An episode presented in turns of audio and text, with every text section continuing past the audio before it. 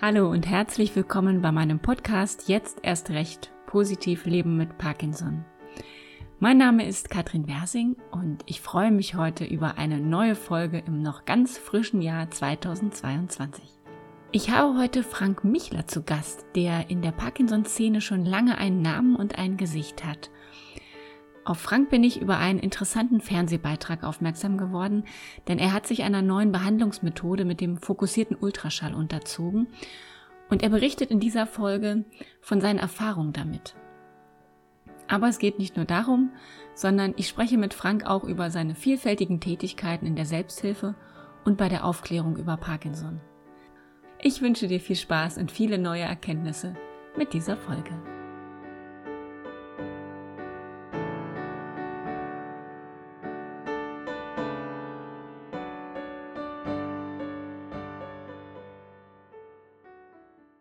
Hallo Frank, guten Abend. Ich begrüße dich ganz herzlich bei mir im Podcast.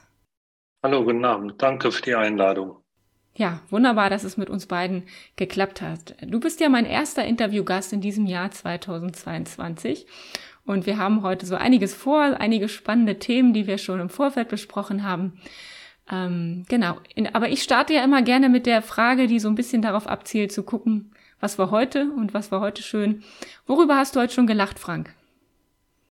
Das ist eine sehr, sehr gute Frage direkt zu Anfang, Katrin. Ehrlich gesagt, ich weiß es nicht auf Anhieb. Das soll aber weniger heißen, dass ich heute schlecht drauf war oder nicht gelacht habe. Ich musste in meiner Parkinson-Karriere schon oft die Worte hören, lach doch mal. Oder warum schaust du denn so ernst? Die Problematik, welche sich dabei entwickelt, kennt doch jeder von uns Erkrankten. Lächelnd wirst du oftmals als sympathischer und gut gelaunt wahrgenommen. Aber wenn ich ehrlich sein soll, nicht immer, wenn ich ein strahlendes Gesicht aufsetze, ist mir auch nach Lachen zumute. Manchmal kostet es einfach sehr viel Kraft und Energie zu lächeln, obwohl mir vielleicht gar nicht danach ist. Ja, da hast du total recht, ja. Und ein ehrliches Lachen von innen heraus ist mir lieber als ein aufgesetztes. Aber heute geht es mir gut, trotz des Wetters, des bescheidenen Wetters. Das ist bei uns genauso in Münster. Grau in Grau seit Tagen. Kann nur besser werden, würde ich sagen. Ja, steigen wir doch mal ein. Frank, wenn ich so ein paar Fakten vorwegnehmen darf. Du bist, hast du mir erzählt, mit 41 Jahren an Parkinson erkrankt. Also fast genau das Alter, als ich selber auch die Diagnose bekam. Ähm, allerdings liegt sie bei dir schon über zehn Jahre zurück. Du kannst dich sicherlich auch noch gut an die Zeit erinnern, wie das damals war, als du die Diagnose bekommen hast. Wie hast du die Zeit damals erlebt und wie ging es dann für dich weiter? Also es ist ja bekannt, dass die Krankheit schon zehn Jahre im Körper steckt, bevor sie nach außen tritt. Ja, genau. Ich hatte im Jahr 2000 eine urplötzliche Panik- und Angsterkrankung. Damals wusste ich eigentlich nicht, was mit mir los war. Ich war mit meiner Frau shoppen und urplötzlich ein, ein Tunnelblick, Schweißausbruch, Herzrasen, eine Faust in der Brust. Also ich bin furchtbar erschrocken. Mhm bin dann raus vor die Tür mit meiner Frau und da hat sich dann so langsam aber sicher eine Angst- und Panikerkrankung aufgetan. Damals wusste ich noch gar nicht. Man denkt, man ist verrückt oder ja, irgendwas genau. stimmt ja nicht mit mir. Ja, und dann habe ich mich so durchgekämpft, habe autogenes Training gelernt, habe das zwei bis drei Stunden täglich gemacht. Täglich. Also das hat mich irgendwie am Leben erhalten. Ja, Wahnsinn. Dann im Jahre 2011 Du kennst das bestimmt, wenn du im, ein schönes Lied im, im Autoradio hörst und du schnippst so mit dem Finger auf dem Lenkrad. Mhm. Und ich schnips da und schnips und denk, scheiße, Entschuldigung für das Wort, aber es gibt da kein anderes. Scheiße, du hast gar keine Musik an. So was schnippst du da eigentlich? Mhm. Und dann kamen zwei, drei Finger dazu und meine Frau ist ja aufgefallen, dass der Arm nicht mehr mitschwang. Mhm der hing dann also einfach steif runter und die Drehmutter oder die dominante Seite beim Parkinson hängt ja immer der Arm runter oder ja, genau. mit. Mhm. Ja, und dann sind wir zum Arzt und ich vergesse das nie. Ich halte ihm die Hand hin und er sagt zu 98 Prozent Parkinson. Das okay. war ein, äh, ich sag immer, äh, ein Gefühl, wie wenn du im Hochhaus wohnst und dir fällt die Decke auf den Kopf.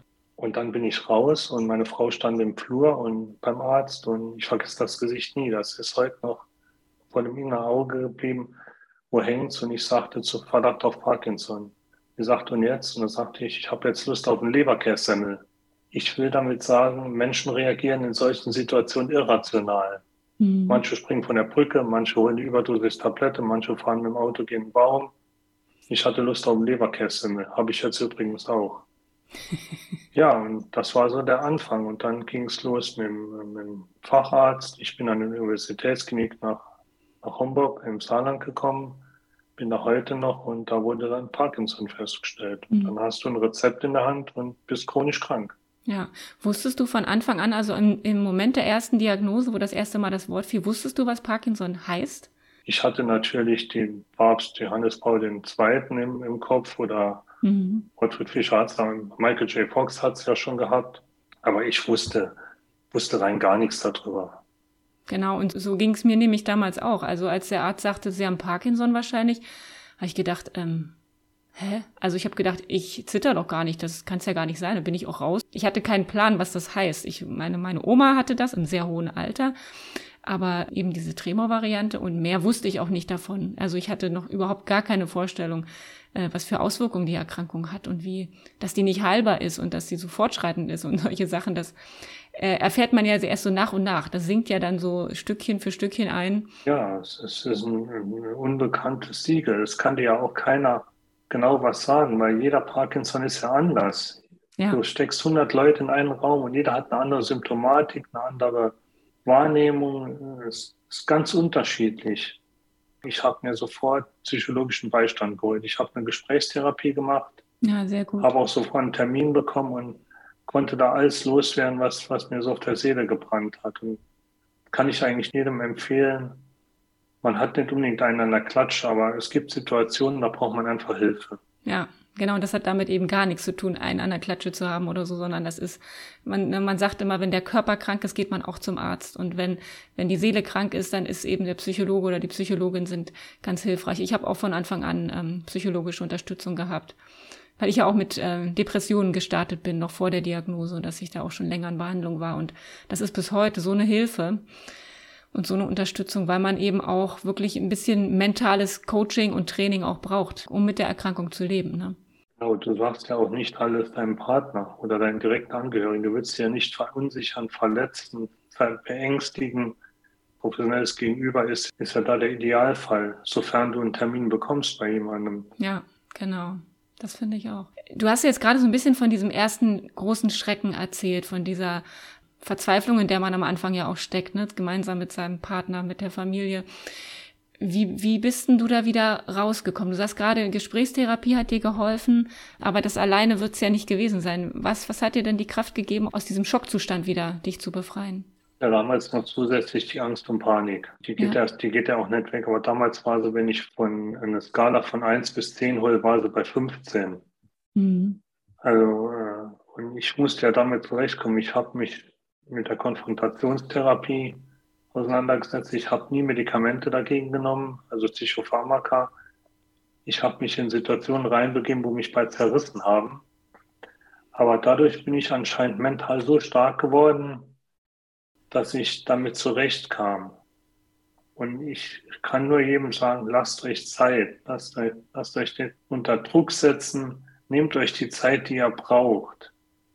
Wenn man es kopfmäßig mal, ich sag mal, geschnallt hat, spreche aus eigener Erfahrung, ich komme gut damit zurecht.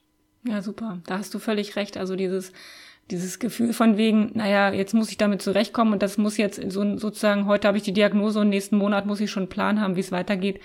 Das ist eben auch nicht so und das kann man auch nicht erwarten. Ne? Das ist ja letztendlich auch so ein, so ein Abschied und so ein Trauerprozess, den man mit so einer chronischen Erkrankung auch durchläuft. Und da, wie du schon sagst, Zeit nehmen ist total wichtig. Und also auch wenn wir heute sagen, wir kommen gut mit der Erkrankung zurecht, aber es gibt immer wieder Zeiten, wo wir, glaube ich, alle verzweifeln und alle nochmal richtig am Ende sind. Und aber es gibt auch wieder Zeiten, wo wir nach vorne gehen können und nach vorne schauen können. Und darauf sich zu konzentrieren, macht auf jeden Fall Sinn. Wir sind Menschen, wir sind keine Maschinen. Ja. Wir müssen uns auch einfach mal die Zeit oder die Muße nehmen, mal mal traurig sein zu dürfen, mal, mal ge, geknetscht zu sein, mal, mal den Hintern nicht hochzubekommen, das, das zählt alles dazu und wertet uns in keinem Fall ab oder wir lassen uns dadurch nicht hängen. Mhm. Ich habe so viele Parkinson-Patienten kennengelernt in meiner Parkinson-Karriere. ich kann eins sagen, die Leute, wir haben ja eine schwere neurologische Erkrankung. Ich habe noch niemanden erlebt, der gejammert hat. Die, wo sie den Finger schneiden oder den Fingernagel abbrechen, die jammern manchmal mehr als, als jemand mit Parkinson. Es sind tapfere Menschen mit der Erkrankung, die damit umgehen. Ja. Hast du recht, habe ich gerade mal Gänsehaut gekriegt jetzt bei. Das stimmt. Also ich glaube auch dieses, also sich, sich dafür auch immer wieder anzuerkennen, dass man eben jeden Morgen aufsteht und jeden Morgen irgendwie es wieder schafft, ne, auch wenn man Schmerzen hat, auch wenn man Einschränkungen hat, wenn man sich nicht gut bewegen kann. Allein das ist schon Anerkennung wert und die man sich vor allem selber geben muss, ne? Einfach Mensch sein. Genau, einfach Mensch sein, ja. Bei dir kam auch relativ schnell so das Gefühl des Abstiegs oder des, der, der sozialen Umbrüche. Du bist von Beruf äh, Kraftfahrer und konntest damit auch ziemlich bald schon gar nicht mehr arbeiten. Ne? Und gingst dann so mit Anfang 40 in Rente. Das ist ja wirklich eine Zeit, wo man sagt, da liegt ja eigentlich noch ganz viel Berufsleben vor einem. Du hast dir dann aber ganz schnell auch neue Betätigungsfelder gesucht und äh, warst zum Beispiel Ideengeber und einer der Mitbegründer des Vereins Jung und Parkinson. Und in diesem Rahmen hattest du mir erzählt, hast du auch viele Projekte oder Ideen angestoßen und vorangetrieben, die ich auch schon ganz spannend fand. Ähm, und da wollte ich dich einfach nochmal fragen, was ist dir denn aus dieser Zeit besonders positiv oder besonders wichtig in Erinnerung geblieben? Gibt es schon einige.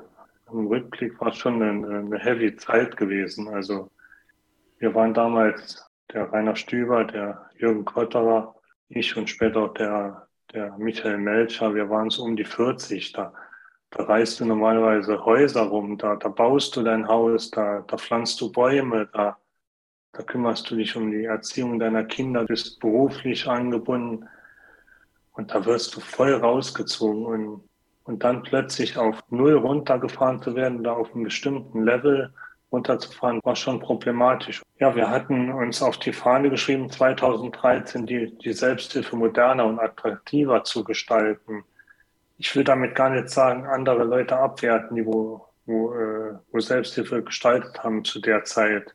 Selbsthilfe ist eine ganz individuelle Sache und Selbsthilfe kann, kann dir keiner sagen, wie man sie machen soll. Du machst ja auch eine Art von Selbst oder machst Selbsthilfe. Mhm. Und dir kann keiner einen Rat geben. Du musst auf deine innere Stimme hören und, und musst dann einfach handeln. Und es gab für, für junge Erkrankte im Jahr 2013 wirklich wenig. Und wir waren damals bei Paul. Mhm. Wir hatten uns da kennengelernt und irgendeiner, ich weiß nicht mehr wer, gab uns den Namen die jungen Wilden. Mhm. Wir haben also den Verein oder das Forum ordentlich aufgemischt.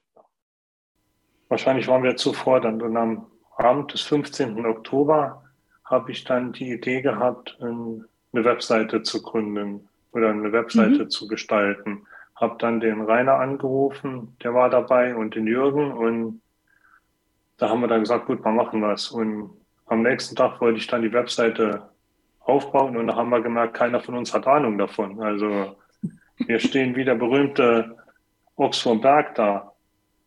Und da habe ich dann einen, äh, einen Hilfeaufruf in einem Forum gestartet. Drei junge Erkrankte suchen jemand, wo uns äh, beibringt, eine Webseite zu machen. Und da hat sich dann die Kerstin Fiedler aus Herrenberg gemeldet, in der Nähe von Stuttgart. Und die hat uns dann das Ding aufgebaut. Wir hatten damals eine Webseite, wir wollten eigentlich nur ein paar Links haben, wo wir, mhm. wo wir Informationen draufstellen konnten. Das wurde dann rasend mehr.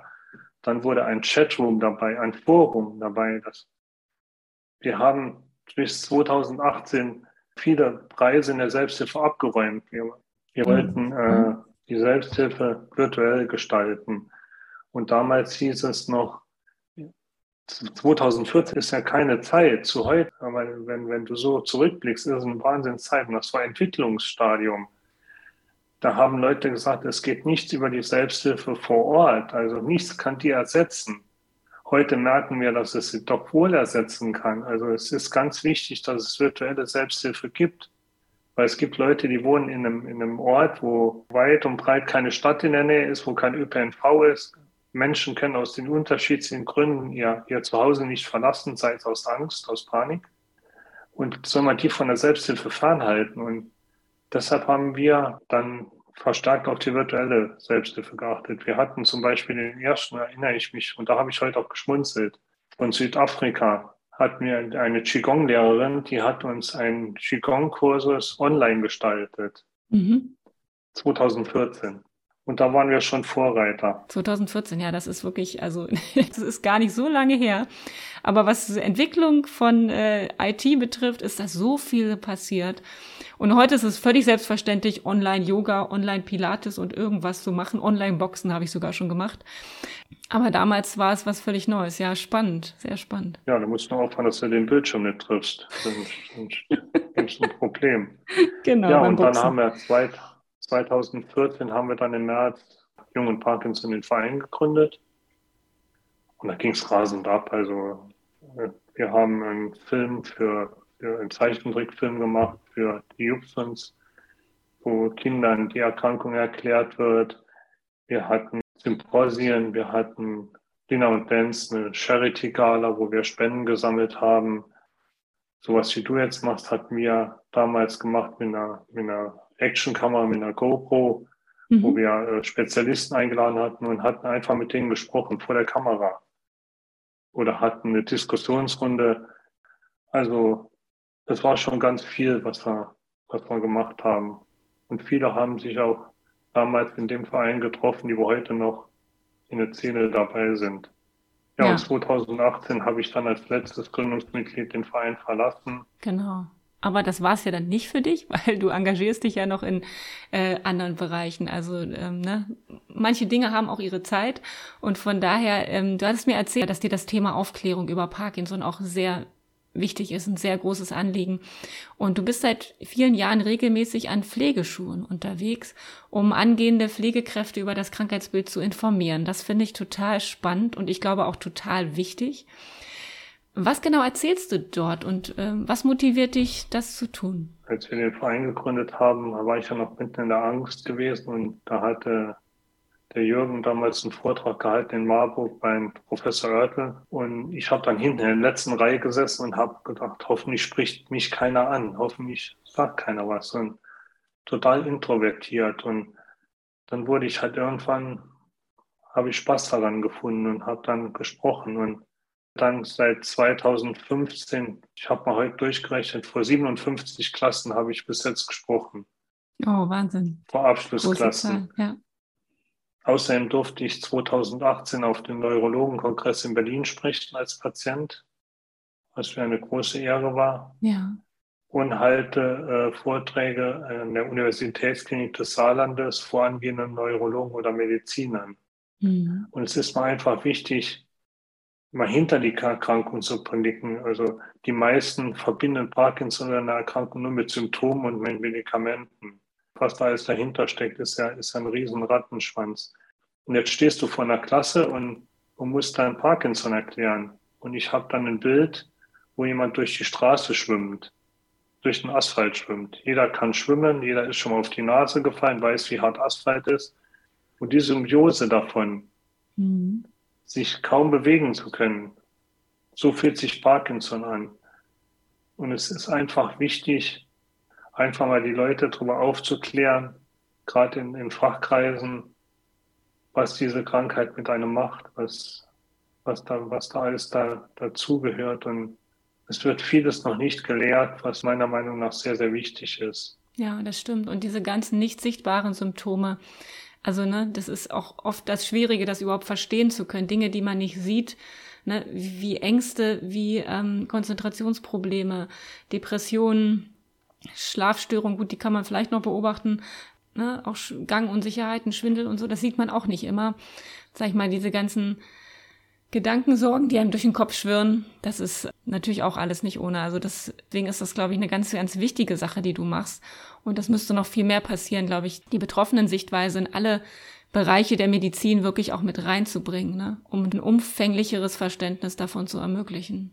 Ich versuche in, in dem Unterricht auch das Ganze auf humorvolle Art zu bringen.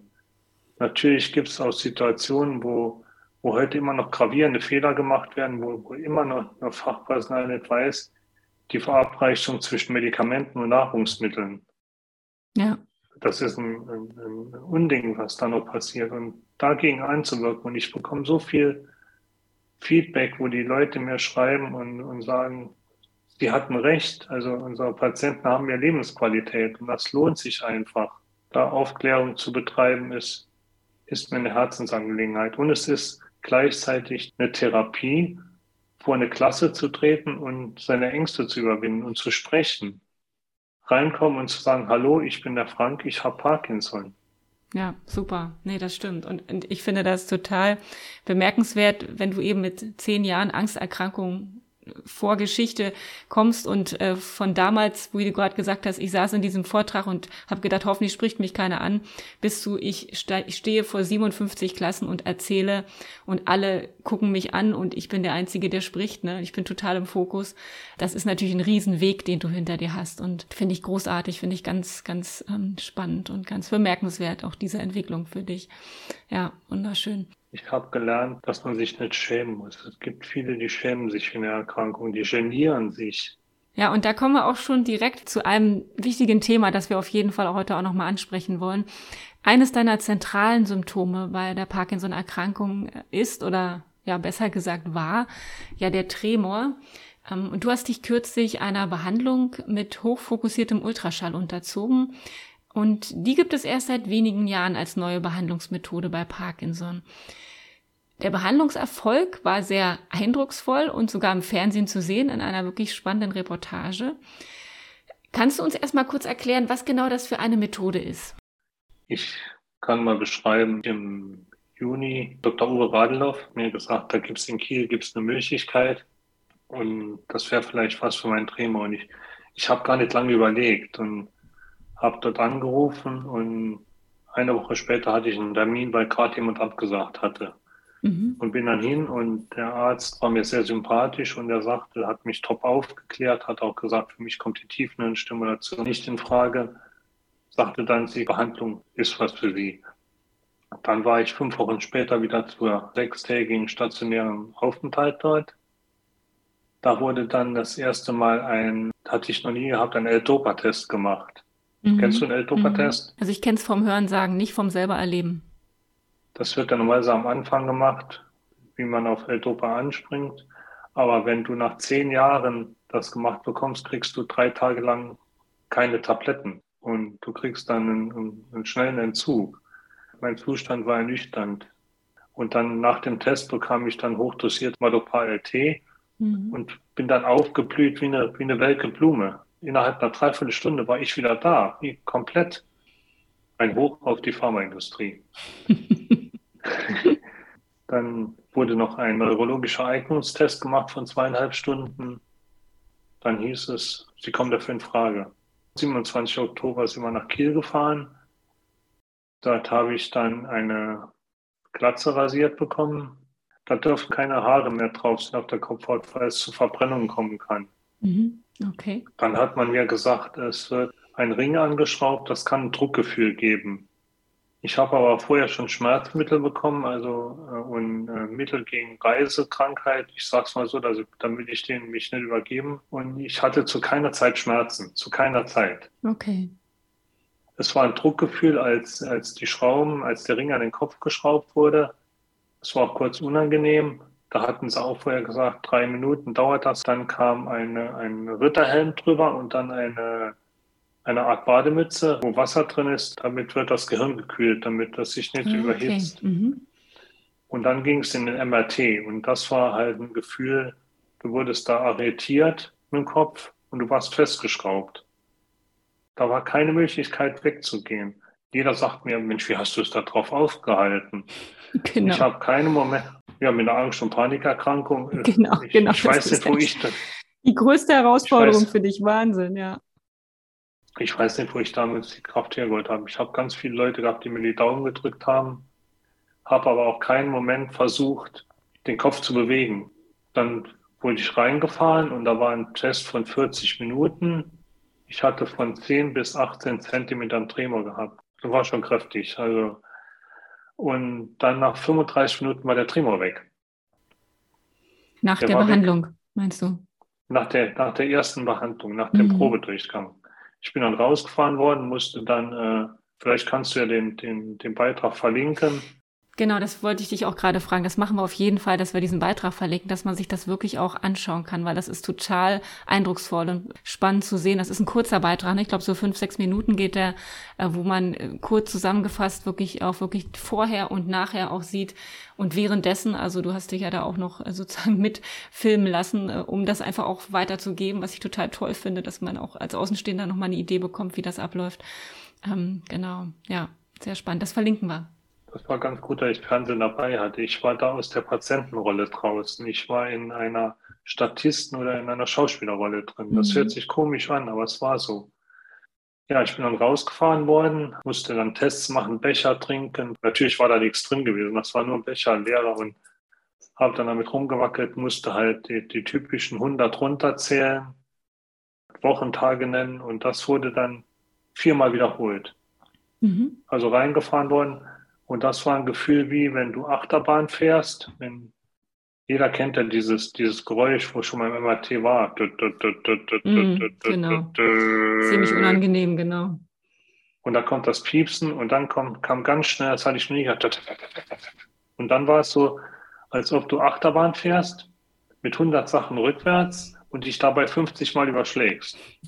Oh ich bin im MRT rumgekreist, dann wieder raus, nochmal Tests gemacht und nach dem vierten Mal sagte man mir dann, äh, wir könnten jetzt noch eine, eine Narbe draufsetzen, aber die müsste auf eine bestehende draufgesetzt werden. Also die wird nicht neu vernarbt. Und da hatte ich gesagt, das lassen wir dann lieber. Und mhm. da sagte der Arzt, Sie können bis zu 10 Prozent kann wiederkommen.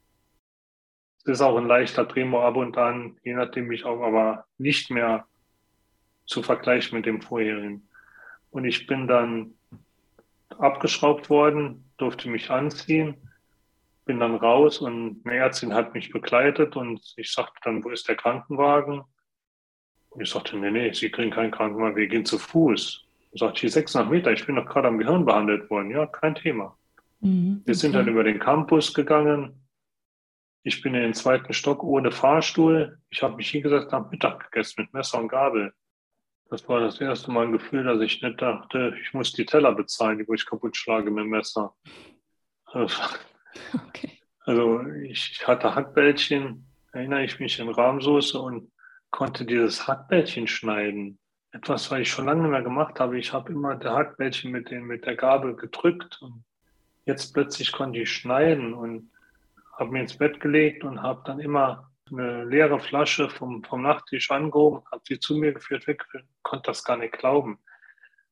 Katrin, das überfordert dich total. Also der, der, so perverse Klinge macht, du gewöhnst dich ja an so einen Tremor, egal mhm. wie schrecklich der ist. Ja. Und der ist plötzlich, ist der innerhalb zwei Stunden weg. Also auch vom Kopf her muss man erstmal mitkommen, so, weil man ja körperlich auf einmal ganz verändert ist. Ne? Genau. Ne? Und das ist ja was anderes als halt bei der THS, wo du stundenlang da liegst und wenn der Apparat ausgeschaltet ist, ist, ist, sind ja die Symptome da. Bei mir, der ist weg. Ja, Wahnsinn. Ich kann bei dir auch nicht sehen, tatsächlich. Ne? Ist denn der Tremor das einzige Symptom, was sich für dich verbessert hat? Oder kannst du das auch noch auf andere Parkinson-Symptome beziehen, dass du sagst, dass du merkst, auch andere Sachen haben sich für dich verändert? Meine Stimme ist wesentlich besser geworden, deutlich, deutlicher und, und lauter. Ich habe nicht mehr so ein versteinertes Gesicht. Viele sagen, ich würde jünger aussehen. Das sei immer dahingestellt. Das werde ich jetzt nicht kommentieren. Der Rigor in, im Arm ist besser. Also komplett rechts ist der Tremor weg. Der ist wie ausgeschaltet. Ja. Auch im Bein. Was ich hatte, Gangstörungen mhm. als Nebenwirkung. Und das Zahnfleisch hat mir wehgetan. Die Strahlen sind halt, sind halt kräftig. Die sind mhm. Wahrscheinlich nicht ohne, aber ja, der Tremor ist weg, der Rigor ist weg. Es, mein Bein blieb ab und zu mal kleben beim Gehen, aber das war immer nur ab und an. Und ich gehe jetzt seit 14 Tagen dreimal die Woche schwimmen. Und das hat sich jetzt wirklich gebessert dadurch. Also gleichmäßige Bewegung zwischen Arm und Beine, Symbiose, hilft da schon ganz schön. Also, und ich bin zurzeit, würde ich sagen, beschwerdefrei. Ja, Wahnsinn, du, wenn man das sagen kann. das ist ja schon echt was Großartiges, ja. Der Parkinson ist, ist fortschreitend. Da, da ja. gebe ich mich gar keine Illusionen hin. ich habe auch scheiß Tage, Entschuldigung für den Ausdruck. Ich bin auch nach wie vor müde und, und, und, nicht, und erschöpft und, und nicht leistungsfähig. Also das, das kommt alles dazu und mhm. er ist gleich geblieben. Aber allein schon dieser Tremor, du musst dir vorstellen, der war zum Schluss 24 Stunden am Tag präsent. Der, ja. Der, der ungeheure Energieverbrauch, den so ein Ding hatte. Ja. Nur zittern. Ich habe als. Ist ja ständig in Bewegung, ja. Ständig. Und das ist weg. Und war die beste Entscheidung meines Lebens, was mit Parkinson betrifft. Ja, Wahnsinn, hat das ja bei dir auch wunderbar funktioniert. Und du bist ja jetzt, sage ich mal so, vier Monate später knapp so. Also das hält ja immer noch an die Wirkung, sagst du, ne? Was weißt du so über Langzeitauswirkungen? Gibt es da schon Informationen oder ist das noch relativ experimentell gerade? Ich habe drei Monate jetzt ohne Tremor gehabt. Das ist ein Geschenk. Mhm. Und wenn er wieder käme, ich habe drei Monate jetzt ohne gelebt. Das ist so schön, dass das kann sich jemand, wo, wo den nicht hat, kann sich das gar nicht vorstellen, wie, wie schlimm dieses, dieses Symptom ist. Es sind Langzeitstudien, glaube ich, drei Jahre mhm. mittlerweile.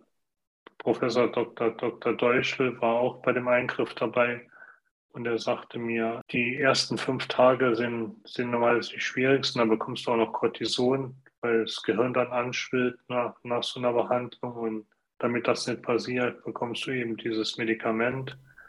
Das ist am, am anderen Tag ist die Schwellung schon zurückgegangen, war also alles normal. Dann hieß es, drei Wochen ist ein guter Schnitt. Da, da kann man schon sehen, ob es hält. Und nach drei Monaten. Und nach drei Monaten ist es jetzt halt so, Toll. Also Dankeschön, dass du das mit uns auch geteilt hast und davon erzählt hast, weil ich glaube, dass da ganz viele gar nichts drüber wissen. Es ist auch noch wenig bekannt und finde ich total spannend, dass du davon erzählst. Vielen Dank. Genau. Ich habe noch zwei Fragen auf meiner Liste. Du hast mir, hast mir im Vorgespräch erzählt, da kann ich mich total gut dran erinnern, dass du beim Thema äh, sich Sorgen machen über die Zukunft, das ist ja was, was wir alle tun. Äh, du musst dann immer an George Clooney denken. Was hat es denn damit auf sich? Als ich äh, in der Selbsthilfe noch tätig war im, im, Verein, sind viele Junge auf mich zugekommen und hatten dann gefragt, Frank, äh, ich habe Angst vor der Zukunft. Ich weiß nicht, was in zehn Jahren ist. Und da ist mir George Clooney eingefallen, der Werbespot, als er damals aus der Nespresso-Filiale rauskommt und fällt ein Klavier vom Himmel und fällt ihm auf den Kopf. Und da sagte ich, also stell dir vor, du machst dir Gedanken, was in zehn Jahren ist. Und nach fünf Jahren bist du in Frankfurt im Nespresso, kommst draußen, dir fällt ein Klavier auf den Kopf. Dann hast du dir fünf Jahre lang völlig unnötig Gedanken über etwas gemacht, ja. was nicht eintritt und du verschwendest Kraft. Natürlich musst du vorplanen, aber leb im Heute, leb im Hier, leb im Jetzt und leb nicht zu weit vor. Da lebt sich besser damit. Genau, und das ist ja auch so das Wichtige, dieses in dem Moment, wo wir so im Morgen sind oder im Gestern, in dem, was, was war oder was sein könnte, leben wir ja nicht. Ne? Wir sind immer nur in Gedanken irgendwo anders, aber das Leben findet, kann immer nur im Moment stattfinden, ne? immer im Jetzt. Und das verpassen wir, glaube ich, oft auch noch viel zu sehr. Deswegen ist das ein schöner Impuls von dir. Frank, ich frage immer als allerletztes äh, alle meine Interviewgäste, was magst du denn den Menschen, die jetzt zuhören, noch mit auf den Weg geben? Sich auf keinen Fall unter Druck setzen lassen. Man muss nicht jede Minute mit Sport verbringen. Man muss auch keine Diäten machen. Man muss auch in erster Linie gedanklich mit dem Parkinson hinkommen. Man muss sich Zeit für sich selbst geben. Einfach auf sich selbst hören, mal reinhören und sich nicht zu sehr unter Druck setzen lassen. Und von daher einfach leben und leben lassen und nicht an das denken, was man früher mal konnte, sondern an das, was man jetzt noch kann. Und das ist eine ganze Menge. Dankeschön, Frank. Das war ein schönes Schlusswort. Und ich möchte mich auch noch mal ganz herzlich bedanken für die Zeit, die wir hier beide miteinander verbracht haben und für die vielen guten Gedanken, für die vielen Erfahrungen und Erlebnisse, die du weitergeben kannst. Ich glaube, das ist ganz, ganz wertvoll für ganz viele. Ich wünsche dir auch weiterhin eine gute Langzeitwirkung mit der Ultraschallbehandlung und alles, alles Gute. Pass auf dich auf, ne? Danke, Kat. Und dir auch ein großes Dankeschön für dein Engagement. Ist eine ganz tolle Sache, die du da machst. Eine sehr wichtige Sache davon können andere profitieren. Das ist einfach nur genial. Mach weiter so. Ohne Wenn und Aber. Ganz herzlichen Dank. Dann mach's gut. Ja, Bis gerne. bald. Ne? Tschö. Tschüss.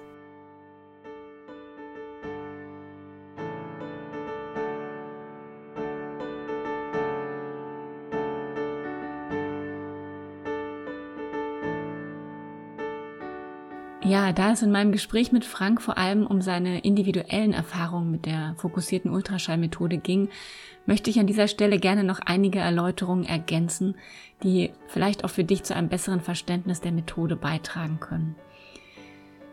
Die Behandlung mit dem fokussierten Ultraschall schaltet gezielt die Fehlfunktionen betroffener Gehirnzellen aus.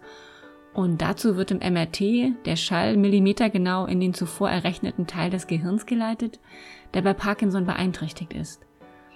Dort angekommen erhitzt die Schallenergie das Gewebe, wodurch es zur Verödung der Nervenzellen kommt, die zum Beispiel für das Zittern verantwortlich sind. Das Besondere an der Ultraschallbehandlung ist, dass sie ohne Operation möglich ist und auch wirkungsvoll Parkinson-Symptome lindern kann. Aktuell wird die Behandlung mit dem fokussierten Ultraschall in Deutschland nur in Bonn und in Kiel angeboten.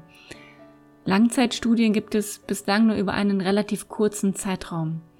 Zudem birgt die Behandlung natürlich auch Risiken und kann nicht rückgängig gemacht werden. Daher ist auf alle Fälle eine gute Information und Aufklärung unbedingt erforderlich. Bis jetzt erscheint das Verfahren allerdings vielversprechend und als eine neue Möglichkeit zur Verbesserung der Lebensqualität für Betroffene, die nicht mehr ausreichend auf Medikamente ansprechen. Ja, und besonders bewegt hat mich in dieser Folge auch Franks Aussage. Einfach Mensch bleiben. Und ich glaube, das ist in dieser Zeit gar nicht so leicht, denn neben unserer fortschreitenden Erkrankung ist ja auch das Thema Corona seit zwei Jahren ein Teil unseres Lebens. Und zum Menschsein und Mensch bleiben gehören ebenso Tapferkeit wie Schwäche zeigen können, Hilfe geben und Hilfe annehmen. Und daher gebe ich dir gerne Franks Worte mit für den heutigen Tag. Bleiben wir doch einfach Mensch. Mit anderen, aber vor allem auch mit uns selbst. Pass gut auf dich auf und bleib positiv.